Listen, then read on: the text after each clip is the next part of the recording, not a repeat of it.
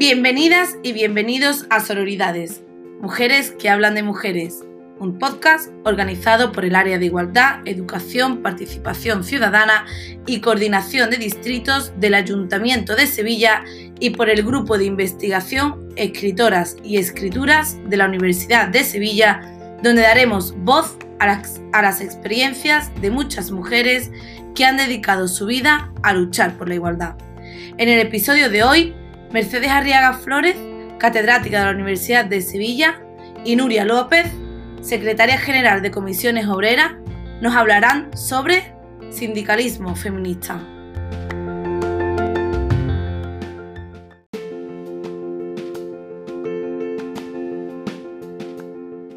Muchas gracias a Nuria López por compartir su experiencia y su quehacer en el sindicalismo y también su saber con nosotras. Y gracias a vosotras y a vosotros que nos estáis escuchando y que habéis llegado al final de esta entrevista. Estaremos muy activas en nuestras redes sociales, tanto en el Instagram de Sororidades como en el del grupo de investigación, y es ahí donde os iremos comunicando y anunciando nuestros próximos podcasts y nuestras próximas actividades. Hasta la próxima, compañeras sororas. No va no hace casi falta presentar a Noria López Marín porque em, eh, eres una persona muy conocida, ¿no? Una mujer muy conocida por las circunstancias que vamos a, que vamos a ver eh, de seguido, ¿no? Em, pero para quien no la conozca, eh, voy a hacer una presentación. Nuria López Marín nace en Écija, que me encanta Écija, por cierto. Estuve una vez allí en, en una conferencia que me invitaron en una asociación y me encantó. La presidenta de esta asociación era jardinera y, eran un grupo de mujeres em, súper, súper activistas, ¿no? Me encantó estar allí en Necija. Una de las pocas veces que estuve, pero me encanta ese pueblo. Eh, bueno, tú ya estabas destinada un poco desde pequeña a lo que estás haciendo ahora, ¿no? Al sindicato, porque tu padre también eh, perteneció a él, ¿no? Montero. Eh, por eso tú dices muchas veces en algunas entrevistas, y me decía hoy Teresa, que tú sueles decir que has nacido con un megáfono. ¿no? no sé si es cierto, es una leyenda. Dices que has nacido con un megáfono. Y de hecho, tus compañeros también dices esa, leyenda que tus compañeros te llaman la del megáfono, ¿no? O sea que, o quiere decir que eh, desde pequeña el trabajo que tú desempeñas ha sido no un trabajo, sino una vocación, ¿no? Que tú has, que tú has sentido. Y claro, eh, cuando alguien tiene una vocación, una pasión en la vida, pues está claro que después pues eh, consigue llegar como a, ciertos sitios y a ciertos puestos como el que tú ocupas ahora. Eh, estudiaste en la Universidad de Sevilla como abogado, pero después tu trabajo fue técnica de riesgos laborales, ¿no? que tú compaginaste con, con, el, con el sindicato. Y fuiste la primera mujer elegida como secretaria general de comisiones obreras en 2017 y este año ha sido reelegida eh, la primera mujer secretaria general del, sindicato. Ahora nos tienes que hablar de todo esto porque claro, es verdaderamente eh, increíble, ¿no? Porque eh, la primera vez, nunca es casualidad, pero una primera vez, ¿no? Puede ser como algo mm, sí, anecdótico, ¿no? En el tiempo. En cambio, eh, una segunda vez, ¿no? Eh, ya no, en fin, ya eso eh, consolida un liderazgo, además con el 90% de los, de los votos, ¿no? Con lo cual, pues bueno, estás demostrando que el liderazgo femenino, pues, tiene muchas cosas que decir, ¿no? ¿Qué es lo que suele pasar cuando las mujeres llegan a puestos de poder que después, pues bueno, eh, saben desempeñarse, pero sobre todo porque, porque trabajan más que nadie. Yo creo que ese es tu caso también, tú nos lo vas a decir. en, el, liderazgo masculino es que los hombres que están en el poder eh, están porque hacen trabajar a los demás, ¿no? En cambio en el liderazgo femenino es porque las mujeres que están en el poder es porque trabajan más que los demás. Bueno, ahora no quería decir eso, pero bueno, ahí se queda. no quería decirlo así tan contundente, bueno, ahí se queda. Porque además el hecho de que tú estés en, la, en esa junta directiva, dirigiendo esa junta directiva, pues tiene también consecuencias de género, ¿no? Porque hay una mayoría de mujeres, 10 mujeres y de hombres, ¿no? Con lo cual has llegado ahí para cambiar las cosas, no para, no para dejarlas como estaban, sino para, para cambiarlas. Eh, como decimos nosotros, ¿no? Estamos en la academia para cambiarla, porque estamos aquí no para continuar la tradición de la academia, sino para cambiar la, academia. Eh, por lo tanto, bueno, tú has dicho en tus declaraciones cuando, cuando te han reelegido eh, que dirigir de comisiones obreras de Andalucía es una, es una enorme responsabilidad, un enorme orgullo, pero también evidentemente un enorme trabajo, ¿no? Entonces, bueno, queremos que nos hables. Mm, bueno, lo primero, la primera pregunta que nosotros siempre hacemos a nuestras invitadas es eh, ¿qué es para ti el feminismo? Antes de hablarnos de tu, de tu trayectoria, ¿no? Entonces, Nuria. Vale, pues bueno, agradecerte Mercedes la, la presentación y muchas gracias por por pensar que yo puedo aportar algo al debate que hacéis a través de, estos encuentros que estáis realizando y agradeceros al grupo de investigación de la Universidad de Sevilla y a la delegación de, Igualdad del Ayuntamiento de Sevilla porque contéis con, la Secretaria General de Comisiones Obreras y con, Nuria, y con Nuria López. Yo creo que para, mí el feminismo es, un camino a recorrer para transformar la, la sociedad y quizás mi elección por el sindicalismo es porque lo hace desde el, día a día, desde lo cotidiano, esa transformación en cositas pequeñas que permiten eh, transformar esa realidad cotidiana. Y yo creo que el feminismo es un camino transformador eh, hacia, hacia, hacia una, una igualdad, una vida compartida, una vida inclusiva, en el que la diversidad enriquece y permite además crecer, ¿no? Yo creo que, eso realmente es para mí el, feminismo, ese, camino transformador de, esos resortes que el capitalismo ha, ido, ha, querido construir y que el feminismo lo va transformando para hacerlo más favorable desde la, desde la diversidad a, todas las personas. ¿no? Yo creo que, que, esa construcción colectiva es lo que es el feminismo y por eso quizás elegí el sindicalismo para realizar esa parte del feminismo en la lucha contra las discriminaciones eh, de clase, que, también el, capitalismo pues esconde diariamente en el día, en el día a día. Y bueno, eh, eh, sí, mi pueblo me encanta, creo que no sé si es la Asociación de Mujeres Hierbabuenas la que te Exacto, es que no me acordaba de cómo era el nombre. Hierbabuena, seguramente luego verán el podcast, si no están enganchadas a esto, lo verán porque son mujeres muy activistas, muy, muy comprometidas eh, en todas las facetas de la vida del pueblo y a todas ellas y especialmente a Loli, que la conozco bastante, pues mandarle un saludo también.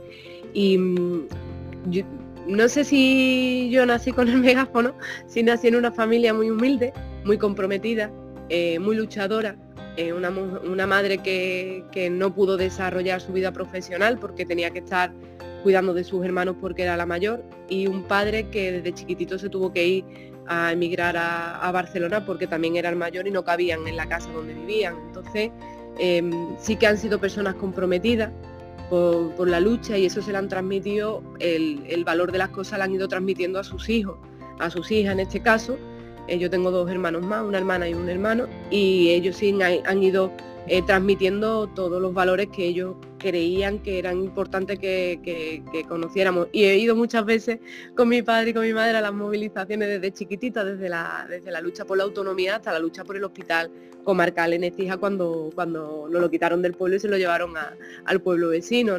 Y, eso te hace mm, configurar también tus valores y, bueno, yo creo que desde, siempre he tenido claro que, el elemento colectivo es el que permite avanzar tanto en lo social como en lo laboral.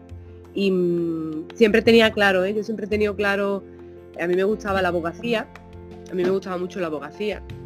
Yo siempre he querido ser abogada. Eh, lo del sindicalismo y lo de la construcción, eh, esta de técnica de prevención de riesgo en la construcción surgió eh, de casualidad porque hice un curso de técnico superior y en ese momento no había, no había ni mujeres ni técnicos superiores en Andalucía en un, momento de la construcción donde estaba en alza y necesitaban la prevención, era un elemento, era un valor eh, apareció la ley de, prevención de riesgos, era un elemento clave para desarrollar eh, las obras de construcción y bueno, yo eh, empecé a trabajar en ese sector y, la verdad que es donde, yo lo digo siempre, pero he aprendido muchísimo de, en el sector de la construcción. Y he, aprendido mm, a compartir una profesión que parecía que estaba cerrada a las mujeres y que sin embargo yo pensaba incluso que era reacia a las mujeres.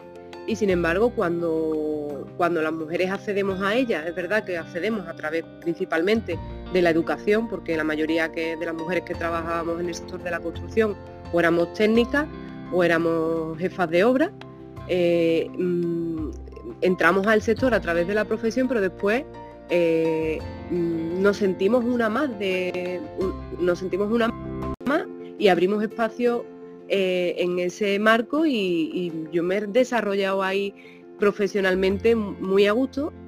Y cuando llegué al sindicato me di cuenta que ese estar a gusto eh, era una forma también de, era una forma de machismo porque era un carácter muy paternalista en el que nos acogían eh, para protegernos, no para...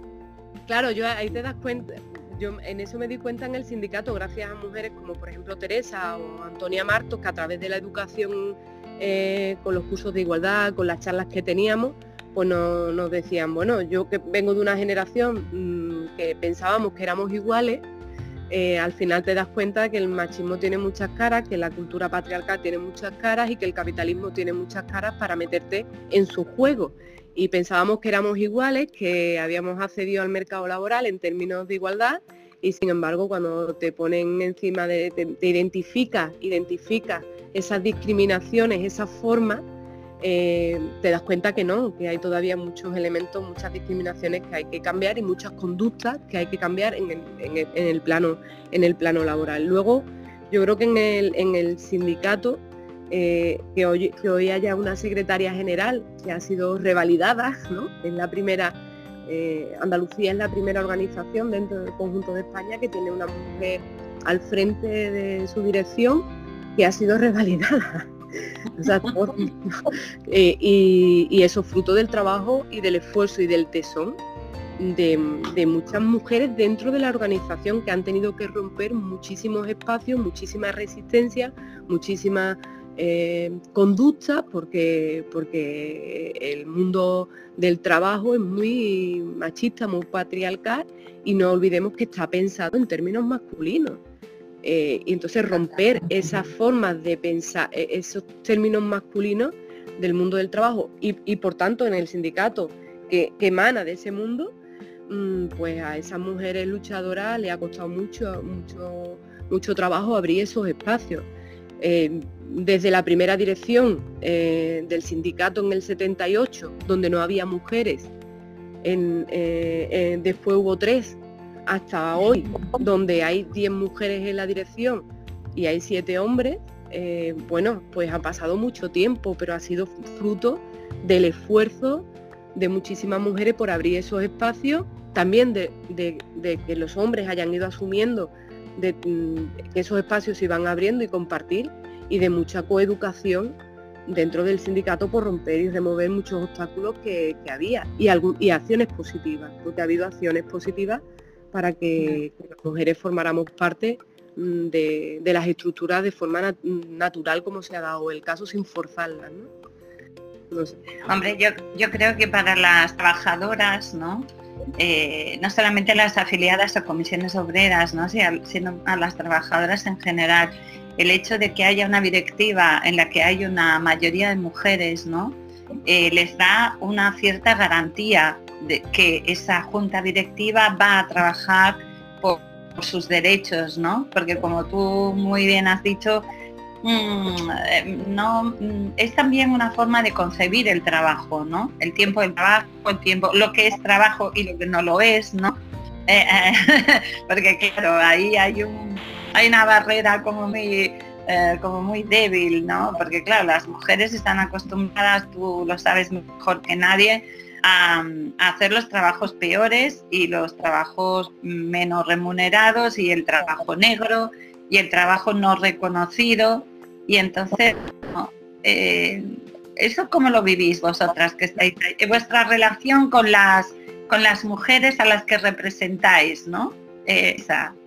Bueno, como es una relación muy viva porque el contacto es directo, lo, que tú decías es verdad, las mujeres estamos acostumbradas mm, a lo largo de la historia a trabajar, a trabajar en todas las facetas. Nosotras de trabajar sabemos, sabemos y, lo hacemos. Otra cosa es el, empleo retribuido, que, como está pensado en términos masculinos, y en esta pandemia lo hemos visto, ¿no? Muchos de los trabajos de cuidado, de esos que nos asignaban históricamente, ¿no? Esos trabajos de cuidado, pues no tienen la valorización que realmente tendrían tendrían que tener. Son trabajos muy precarios, mal pagados, con jornadas extenuantes, sin los riesgos de prevención, eh, sin la cultura de los riesgos de prevención de vida. Y, la, sociedad no los valora, pero tampoco en sus condiciones. Y yo creo que, que, el hecho de que eh, haya mujeres que vienen además de ese sector en la dirección, en la dirección del sindicato, permite tener más empatía y te permite tener eh, una, mayor inclusión de las reivindicaciones en, las cuestiones generales y, que son estratégicas también para cambiar. Por ejemplo, en nosotros mm, siempre en esta crisis de la pandemia, siempre hemos dicho que había mm, sectores muy tocados por, la, por la paralización, comercio, turismo, hostelería, donde eh, prácticamente son sectores muy feminizados, mm, que, tenían empleos muy precarios, temporales, que el hecho de que estuvieran en ERTE, las prestaciones que tenían esas mujeres eran unas prestaciones, si los salarios eran malos, las prestaciones donde está el 70% eran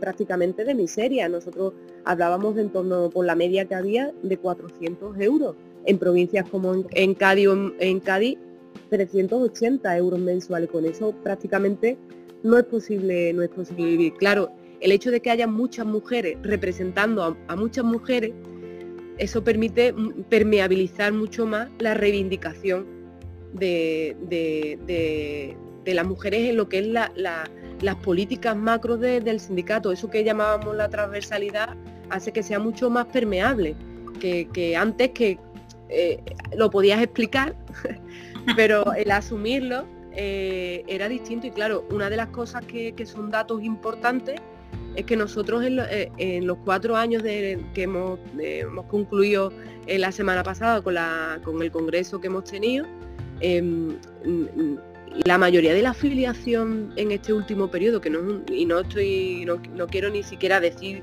eh, mm, la mayoría de la afiliación, las 400.000 personas que se han afiliado en estos cuatro años netas al sindicato, 13.300 son mujeres. O sea, yo creo que la, mujer se está dando cuenta, y yo creo que además para, en eso ha venido, eh, ha contribuido mucho las grandes movilizaciones que ha habido del movimiento feminista, de ese empoderamiento colectivo que ha hecho la mujer, que ha venido para quedarse, que no quiere irse de ningún espacio, aunque haya otros que quieran expulsarnos, ¿no? que ahora yo creo que la reacción más rancia de la ultraderecha de querer expulsarnos a todas las mujeres de todos los espacios, de, la política, del sindicalismo, del mundo del trabajo, del mundo público, y que nos quieren, de, las, de las políticas públicas, que nos quieren encasillar otra vez nuevamente en el, mundo de la casa, de, lo privado. Mm, yo creo que esas grandes movilizaciones, eh, el sindicato ha, sido muy permeable y, una parte importante de las reivindicaciones que las mujeres quieren eh, tener un, trabajo eh, en condiciones dignas y, quieren tener su autonomía para desarrollarse profesionalmente, para desarrollarse personalmente y para tener eh, esa autonomía que la libere incluso de, las conductas más extremas machistas como es la violencia de género, porque si la mujer tiene independencia económica en este mundo capitalista en el que vivimos, pues puede también desprenderse de sus agresores y puede desprenderse de esas conductas intolerantes y, machistas. ¿no? Yo creo que, en este tiempo hemos dado un salto importante el sindicato también para asumir lo que la sociedad también nos pedía que, asumiéramos como institución que, está en, el mundo, en el momento actual. Y yo creo que hemos hecho una transformación importante. Y en el interno hemos cambiado muchas formas, ¿eh? porque hay muchas compañeras que, que tienen, bueno, que, tienen sus prioridades. El, sindicato es un compromiso, es una forma también de ver la sociedad, el mundo del trabajo y la sociedad, pero es un compromiso que absorbe.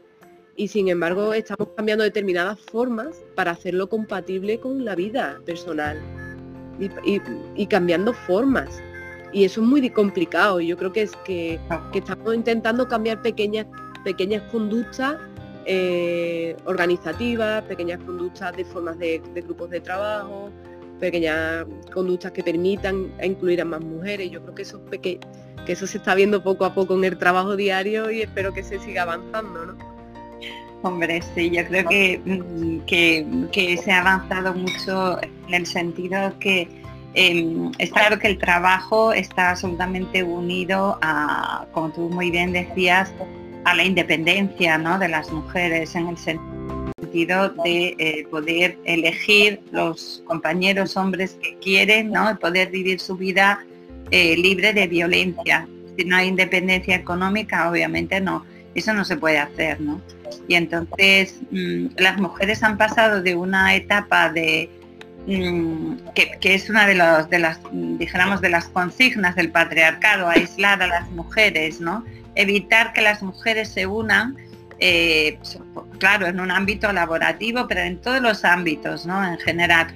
Eh, y entonces eh, ese pasar del, de lo individual a lo colectivo, ¿no? Y decir, bueno, pues me voy a afiliar a un sindicato para poder defender mis derechos ¿no? como trabajadora. ¿no? Eso mm, me parece que, mm, que, vuestro sindicato lo, está consiguiendo, ¿no? porque eh, las mujeres van donde se ven representadas. O sea, lo, mismo que los hombres, ¿no? Es lógico.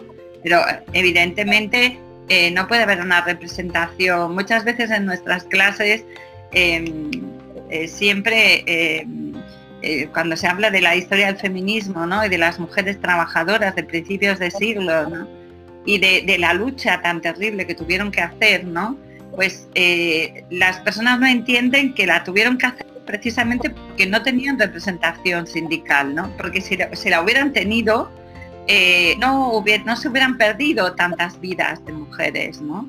que tenían que luchar contra todo porque no, no, tenían un instrumento eh, político para poder hacer la lucha de otra forma, ¿no? Que bueno, esta es otra de los de las de las de las de los bastones en las ruedas que pone que, pone el, patriarcado, ¿no? Que nos pone el patriarcado. Eh, porque claro, mujeres y sindicato ha sido durante mucho tiempo como antitético, ¿no? sindicato es masculino, mujeres es femenino. Entonces, em, tú y otras personas que estáis en la junta directiva ciertamente no estáis ahí como mujeres florero de la política, que hay muchas, ¿no? Y entonces, bueno, eh, cuéntanos un poco cómo fue tu llegar hasta ahí, ¿no? Ese, ese calvario, ese, ese caminito que no debía de ser un camino triunfal, ¿no? Que nunca es un caminito triunfal, sino que es más bien un camino de espinas, ¿no? Bueno, la verdad que yo nunca he sido consciente del camino, porque yo iba andando y no, no era consciente de... Mm, para mí, para mí el compromiso es lo importante, entonces eh, yo siempre decía que me, a mí me gusta mucho la, acción sindical, estar en contacto con, los trabajadores, con las trabajadoras. A mí me encanta la asamblea, me encanta, eh, me encanta el megáfono cuando la... No me gusta el megáfono en sí porque es el fracaso de del acuerdo, el fracaso del conseguir el logro, pero sí, pero sí es verdad que, al final cuando estás en medio de un conflicto el megáfono es útil para, para unir, para dar directrices, para marcar la posición. Y a mí eso, el contacto ese de la empresa con los compañeros y las compañeras lo que más, lo que más te guste y donde más aprende. Pero mm, es verdad que al final te, eh, hay momentos en los que el sindicato también te pide que des un paso al frente. Y yo era de la opinión, siempre he sido de la opinión que, hay que abrir espacios, que hay que abrir los espacios que estaban en un momento determinado vetados a, las mujeres por esa conducta del mundo del trabajo y de caer eh, en el sindicato todo, todo el flujo de, de, esa, visión organizativa masculina, ¿no? Y, cuando se te cuando se te apunta que sí puede eh, que bueno te dicen que sí que si vas hasta el frente pues hay que dar un paso adelante yo siempre he animado a las personas jóvenes y a las mujeres de mi entorno a que hay que dar los pasos adelante. Equivocarnos nos equivocaremos pero como también como se equivocan ellos eh, seguramente eh, tendremos que por desgracia demostrar muchas veces tienes que demostrar el doble, el doble, porque se te exige eh, por, eh, por, lo establecido, se te exige el doble, pero bueno, como somos muy trabajadoras y no tenemos problemas y después además creo que también vamos cambiando esas conductas para que te eh, asuman como tú eres, con tus capacidades, con tus habilidades eh, también con tus debilidades, porque para eso eh, el sindicato es algo colectivo, hay, otras hay otras personas que pueden aportar eh, donde están tus debilidades, aportan fortaleza.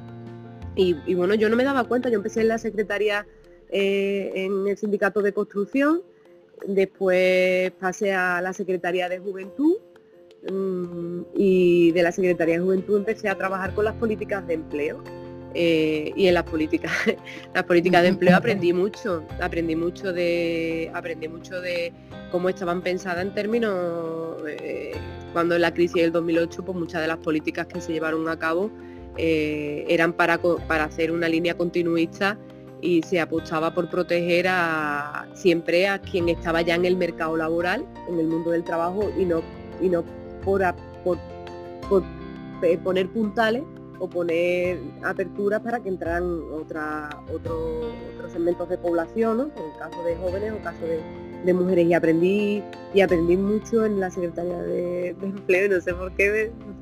un día me miraron y me dijeron que sí que la, la Secretaría General, la organización hubo un consenso y yo creo que fue un paso adelante del conjunto de la organización en proponerle a una mujer joven que lo de joven se va rápidamente, pero lo, de mujer eh, que, estuviera al frente en el liderazgo de, la organización. Al principio no fue fácil, ¿eh? no, fue fácil. Y yo digo que, que, ah, incluso voy a decir una cosa que a lo mejor no es políticamente correcto, pero voy a decir, yo creo que incluso cuando estaba en la dirección anterior y formaba parte de esa secretaría, todavía no era secretaria general, Incluso he tenido que combatir contra mis propias, contra mis propios demonios masculinos eh, y contra los, los, entornos que nos, hacen disputar entre nosotras los espacios que ya están. ¿no? Nos empiezan a disputar para que no para que no crezcamos más, para que no ocupemos más, empieza como una especie de competición por el espacio, una competitividad malentendida donde tú tienes que echar el freno pensar, reflexionar y yo creo que para eso la, mm, educación en esos valores de igualdad es clave para identificar esos demonios, ¿no? Para decir no y, hablar mejor de vamos a ser productivas y yo creo que lo importante es que eh, otra mujer ocupe ese espacio que hoy no está ocupado por una mujer y, de, podamos seguir ampliando y abriendo espacio. ¿no? Yo eh, en algunos momentos de, antes de ser secretaria general, he tenido conversaciones con otras mujeres de la dirección para decirles que yo no quería, que yo no iba a competir, que yo venía al sindicato a, realizar mi compromiso y que creo que nos estábamos, estábamos cayendo en un error porque al final eh, nos hacían competir entre nosotras y ellos no compiten entre ellos.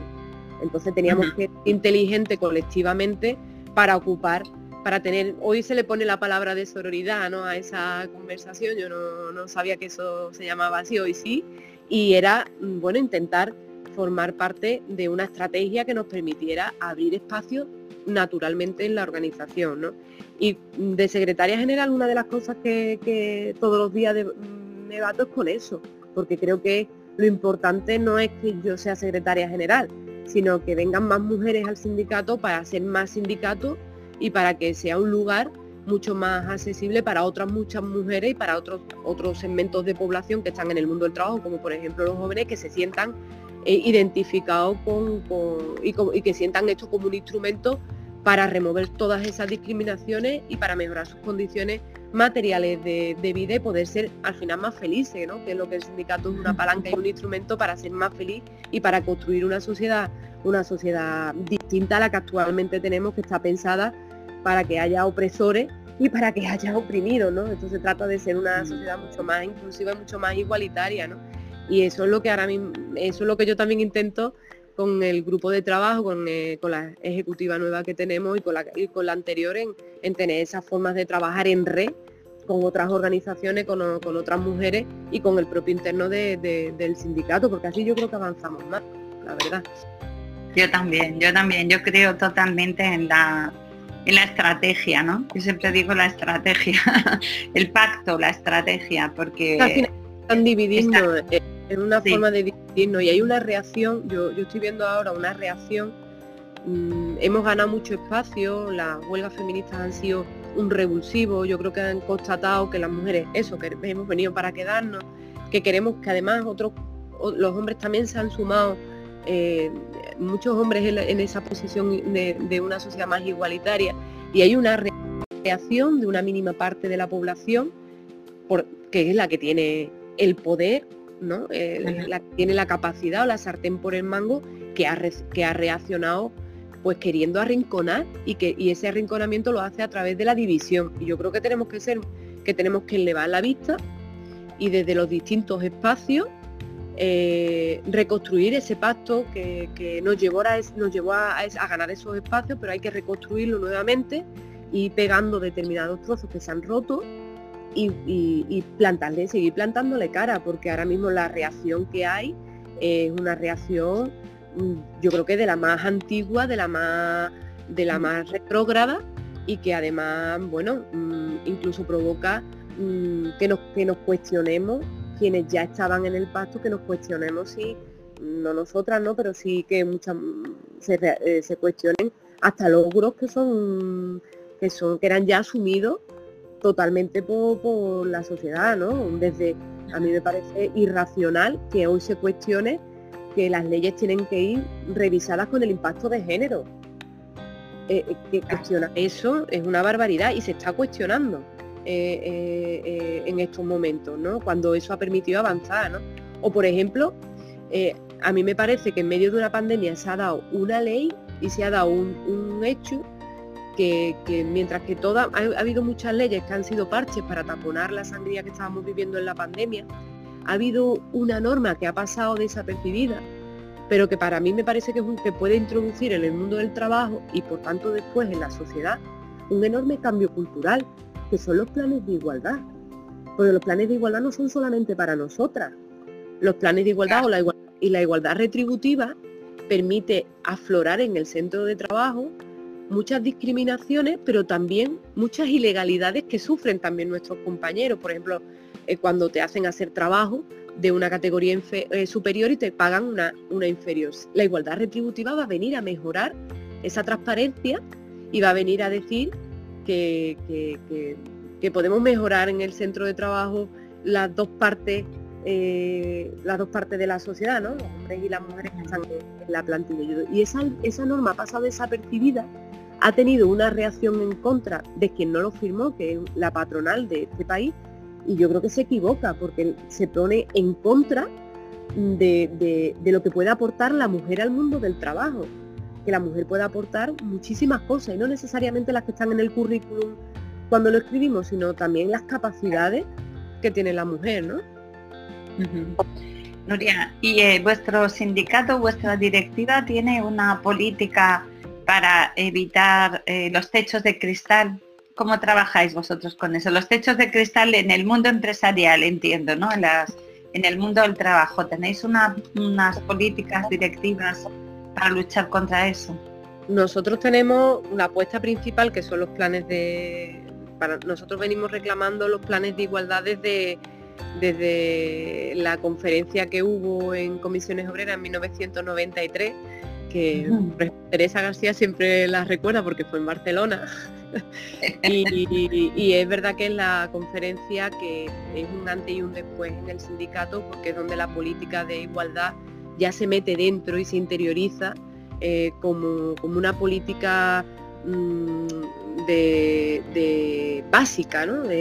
básica en el día a día y en la acción sindical, de, en la actividad propia del sindicato. Nosotros eh, tenemos políticas internas y, tenemos políticas externas para romper e-, esos techos de, cristal y para introducir mecanismos de corrección al capitalismo para que la mujer pueda tener eh, igualdad en el, acceso, en el acceso, igualdad en la promoción y también igualdad eh, real en, las perspectivas del mundo del trabajo. Luego la parte sociopolítica, por supuesto, nosotros tenemos una agenda, una agenda de igualdad que queremos que los gobiernos implementen. Pero ahora mismo en el externo, lo, prioritario para comisiones obreras y además en el Congreso, así lo hemos aprobado estos últimos días de debate, es que la negociación colectiva es clave para, mejorar las condiciones laborales de los trabajadores y las trabajadoras, para, tener esa negociación con el empresario, con la empresaria, pero para nosotros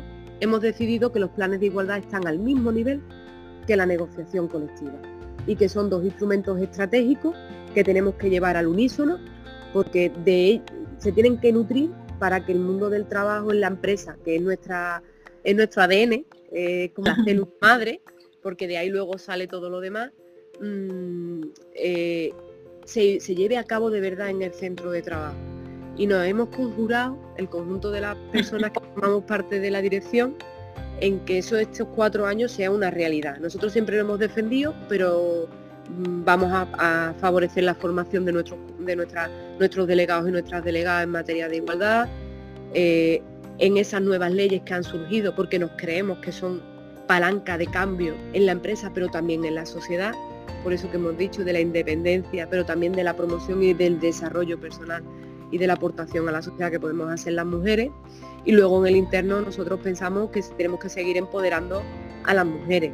Esto de que a las mujeres nos dé, por ejemplo, muchas mujeres que vienen de la ayuda a domicilio, que son personas autodidactas, eh, porque en el sindicato hay que ser un poco autodidacta, porque te vas, vas abriendo camino eh, en, el día a día, porque no, es un sitio nuevo en el que estamos y tenemos que abrir el camino, pues que las mujeres puedan participar en los órganos de dirección con normalidad, sin, darle miedo a ese equivocarse, que puedan ir asumiendo más responsabilidades porque se sientan más seguras a través de su, de su, de su, de su acción bueno, hemos puesto encima de la mesa muchas políticas de acción positiva para que también en el interno ese camino hacia romper los techos de los techos de cristal se den. Aunque romper los techos de cristal, el otro día en una entrevista me lo preguntaban cómo se sentía Nuria López por romper un techo de cristal como ese secretaria general. Y yo decía que duele mucho el cuello, ¿eh? porque son muchas horas de trabajo, son muchas horas de, dedicación y algunas veces duele el cuello. Duele el cuello.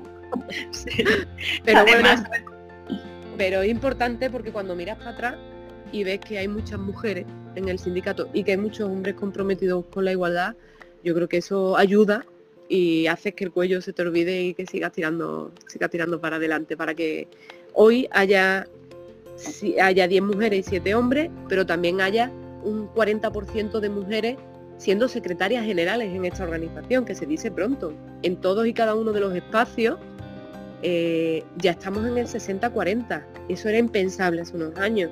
Y eso ha sido gracias a las políticas de acción dentro del sindicato y a, que las mujeres afiliadas han visto en la organización pues un instrumento útil. Pues no nos queda nada, Nuria. será, por trabajo, como digo yo, será por trabajo, ¿no? Bueno, ahora vamos a abrir entonces las preguntas a las personas que están escuchando, ¿no? Seguro que hay por ahí muchas curiosidades.